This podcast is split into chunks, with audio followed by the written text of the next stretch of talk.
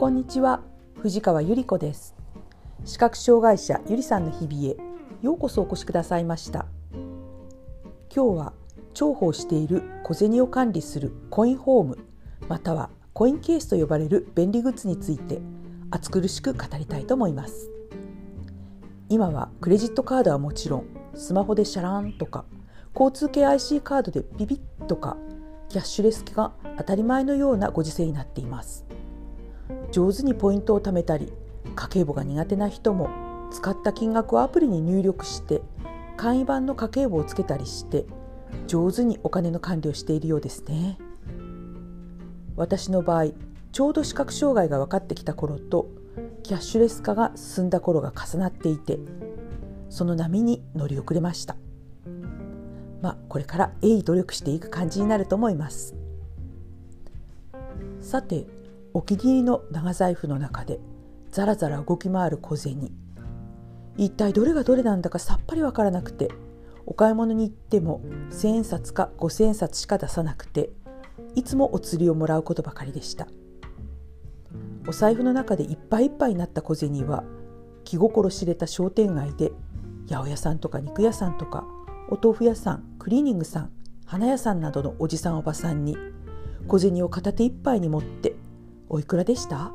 ここから持ってってね」という感じで小銭で支払いしていました。下町の優しさとざっくばらんな関係に助けられている私の一人買い物でした。自立訓練時代に展示図書館にちょこちょこ出入りし始めた頃入り口の用具ショップに白状とか拡大読書機展示学習のための用具本などの他に便利グッズも結構たくさん置いてありました。こんなことで困ってるんですけどなんか便利なグッズないですか？と用具売り場の人に聞いてみると大抵何かしらあるんですよね。さまざまなお財布や小銭入れ商品の中にコインホームというグッズがありました。これはプラスチックでできた長さ9センチ ×5 センチ厚み1センチほどの大きさで長い辺の右側。は100円10円1円がそれぞれ5枚ずつ差し込めます。左側は500円50円5円がそれぞれ4枚ずつかな？4枚ずつ差し込めるようになっています。ホルダーの底の方でコインが1枚ずつホールドされているので1枚だけ取り出しても他のお金が落っこちることはありません。手持ちの財布に入れるには大きさも厚みもありすぎたので私は思い切ってコインホームつまり小銭専用として使う小さいジッパーのついた平たいポーチを家の隅から掘り出しました。何かの景品で買った口紅とティッシュしか入らないような小さなポーチです。お札とクレジットカードは2つ折りの薄いお財布にチェンジしてコインホームを入れたポーチを小銭入れにとしたのです。今は小銭入れポーチにも千円札を3枚ぐらい2つ折りにして入れてあるので本ちゃんの財布はめったに取り出さずに済んでいます。またコインホームの100円を差し込む位置には凸点シールというぷっくりした丸いシールを貼っています。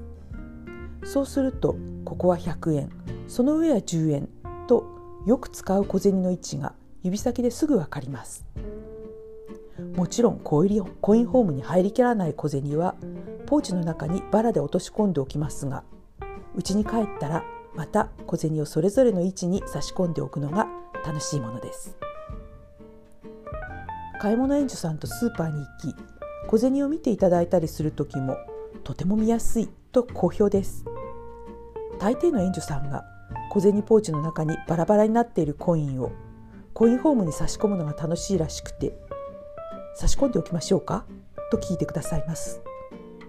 ですからよろしくとお願いしちゃいます。この頃は商店街のご高齢な店主さんたちが「あら便利そうね。なんだか財布の中で小銭が見えにくくて困っているけどそういうのあるといいわね。と言われます。何かの時に小さなお礼のプレゼントで差し上げてもいいな。と思っています。実はコインホームとセットになっている立派な柔らかい革のポーチもあったのですが店頭で触った時にどうも使いにくそうなのとお値段が結構するのでコインホーム単体だけ買い求めました。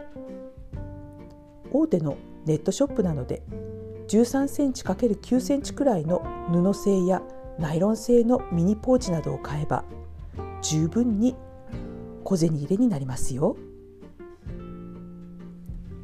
今日もお聞きくださいましてありがとうございました。皆様の日々が安全でお幸せでありますよう心からお祈りいたします。ではまた次回。